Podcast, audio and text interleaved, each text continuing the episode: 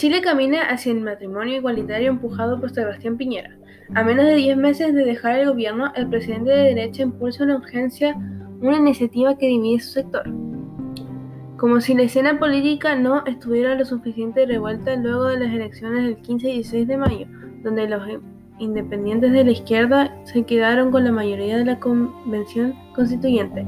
El presidente Sebastián Piñera ha puesto nuevos ingredientes a la agenda al anunciar que el gobierno impulsará el matrimonio igualitario en el Parlamento.